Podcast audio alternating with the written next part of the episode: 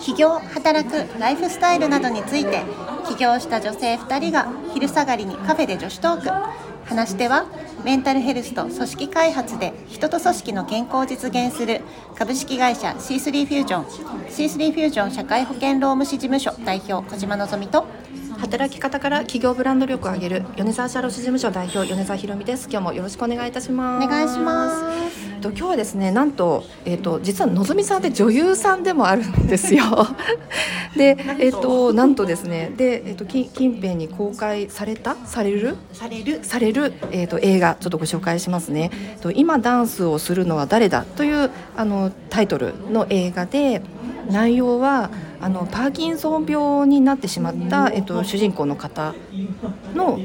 あのストーリーというかそういったお話なんですよね。でその主人公の人の奥さん役でのぞみさんが女優として出てる。出てる。ということでなんと。おめでとうございますという。何をやってるんだって感じです。ね,、うん、ね本当に。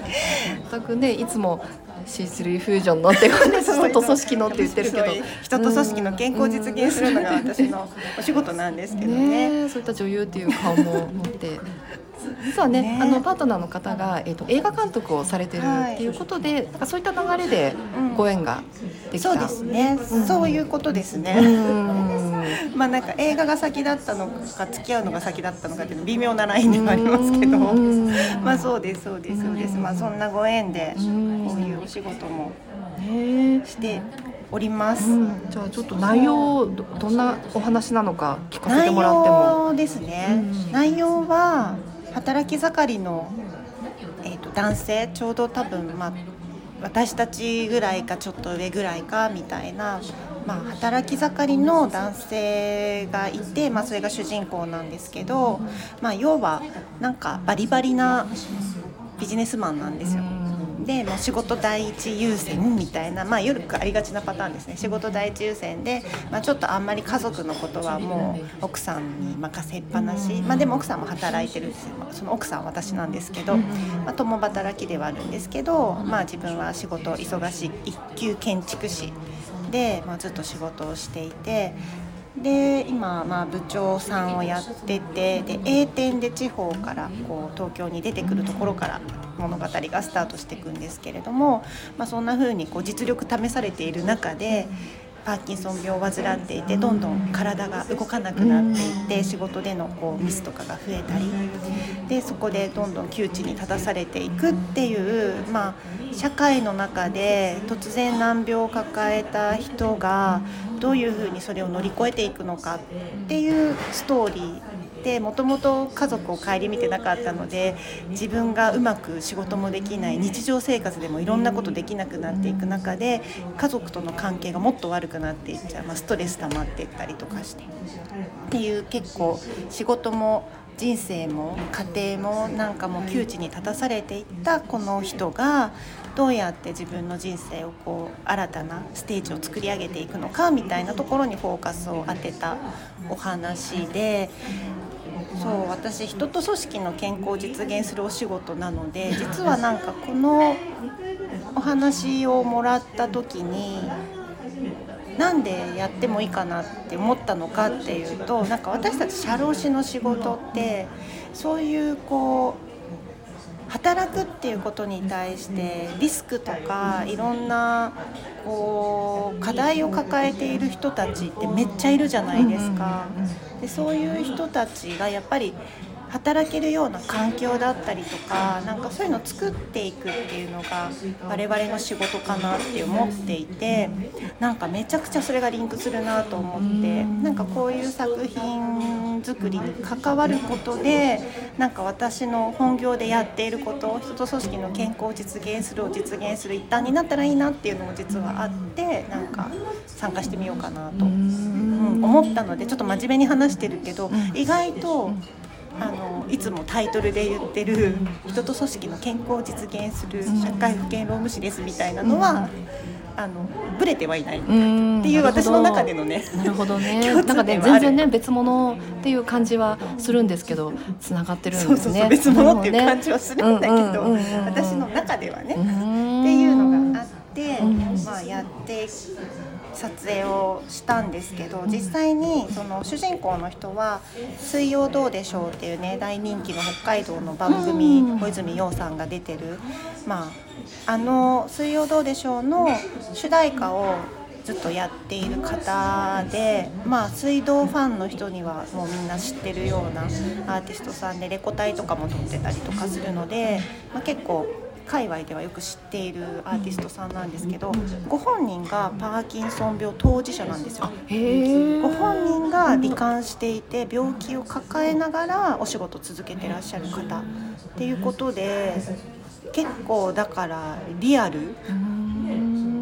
なんかそういうね難病を抱えるとひとたび抱えるともう働くことができないんじゃないかっていう私のこう偏見があるんですけど、まあ、薬をうまく活用しながら。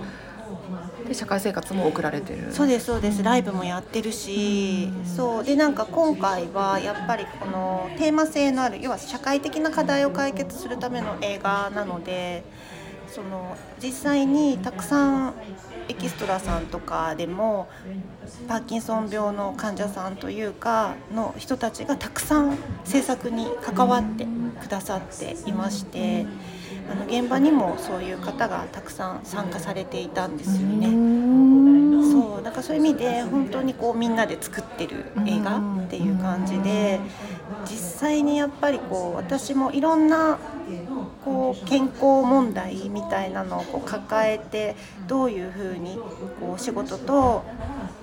やっぱ自分の病気とっていうのを両立させていこうかとか、まあ、そういう課題ってやっぱり仕事してると直面するけどでも実際に自分たち自身がさなんかそういう人たちと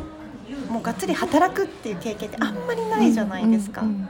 難病の人とずっと職場を共にしましたとかってあんまりない経験だと思うんですよね。だから私も会社員時代あんまりそういう経験なくてなんかあの障害を持っていて車椅子の社員さんとかはいたりしたんだけど私が会社員の時も。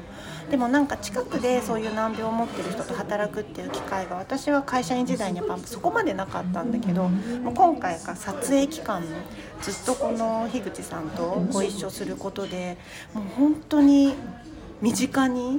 病気その難病を持ちながら仕事をするってどういうことかっていうのを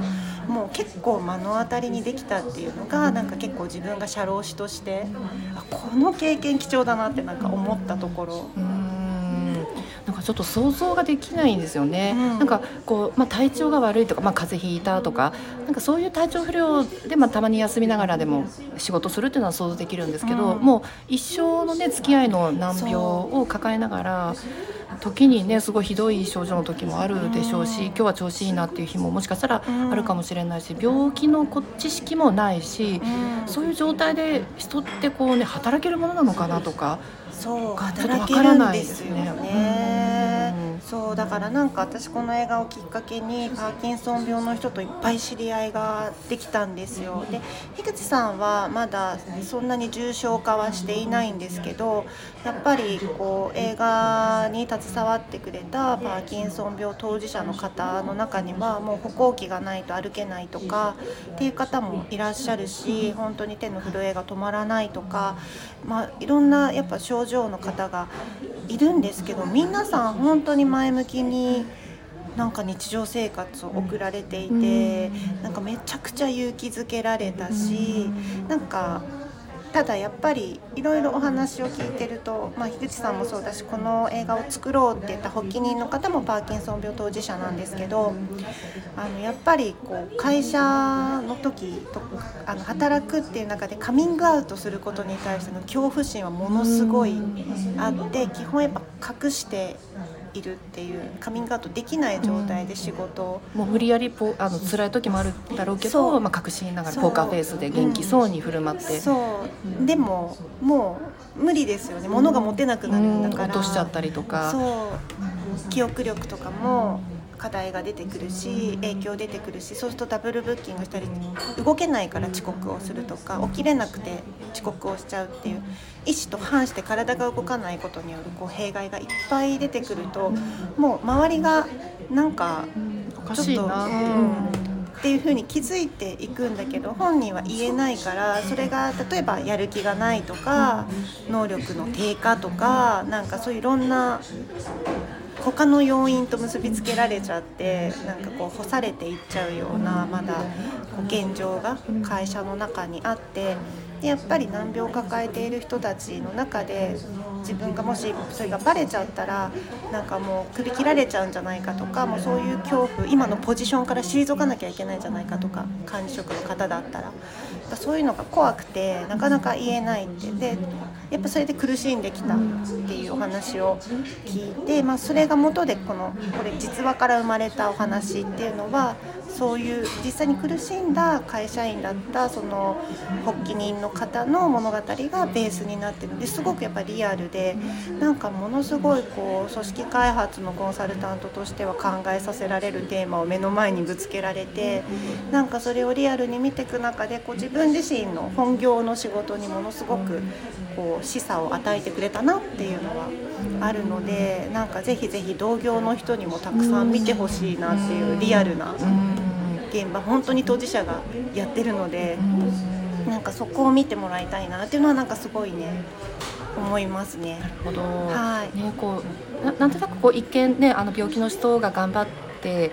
こうかわいそうだなとかなんかそういう視点になるのかなってちょっと一瞬思ったんですけれども、うんうん、なんか逆にねやっぱそういうこう多様な社会になってるので、うん、そういう方からこう学ぶところっていうのがすごく起きそうですね。いや本当にそうでだからお涙ちょうだい物語には全くなっていなくて、普通のこう未来を見据えたストーリーになっている。だから患者さんたちもあの実際にその病気の当事者さんたちも諦めるのではなくてやっぱりこう自分の生活ライフスタイルだったりとか今のこの現状を受け入れてそこからどうやって自分らしい未来を切り開くかっていう当事者さんにもなんか希望を与えてくれる。やっぱりそれは本人病気になってる本人が主演を演じたりその周りにいる人たちが病気の当事者の人が参加してくれたりっていうことが描かれているからこそなんか言える説得力かなっていうのがあるのであのお話自体は実は元にしたフィクションではあるんですけどすごくなんかちょっとねドキュメンタリーっぽい要素もあるような本当学びが多いなんか映画になってると思うので。10月7日から、来月の10月7日から新宿のケーズシネマっていうところで公開されますので、これ営業チケットとかはどどうやって入手できるんですか？チケットはですね今ダンスをするのは誰だでホームページあの検索していただくとこの今段の映画の公式ページにたどり着きますのでそこから今だったら前売り券がまだあの前売り券買えるフォームがあるのでそこにあの登録していただくと前売り券郵送とかでお送りができるみたいなので前売り券1000円みたいです、あの普通に映画館行ったら当日券って1800円じゃないですか、うん、今だったらなんか1000円みたいなんでちょっと見てみようかなって思う方は10月7日からやってるのでぜひぜひ前売り券ちょっと買っていっていただければなと思います。あのね、私もちょっと見てみたいなと思ってるので、またね、はい、次感想を言えたらなというふうに思っています。よろしくお願いします。はい、では、えっ、ー、と、今日もお聞きいただいてありがとうございます。それではまたお会いしましょう。またね